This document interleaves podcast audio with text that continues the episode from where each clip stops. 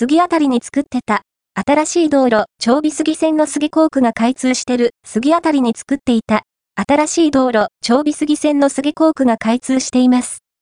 動画を撮ってきました、長尾杉線は、名前の通り、長尾エリアと杉エリアを、ほぼ攻め谷川沿いに結ぶ道路。杉一丁目、交差点、米田コーヒー店やデイリー山崎が、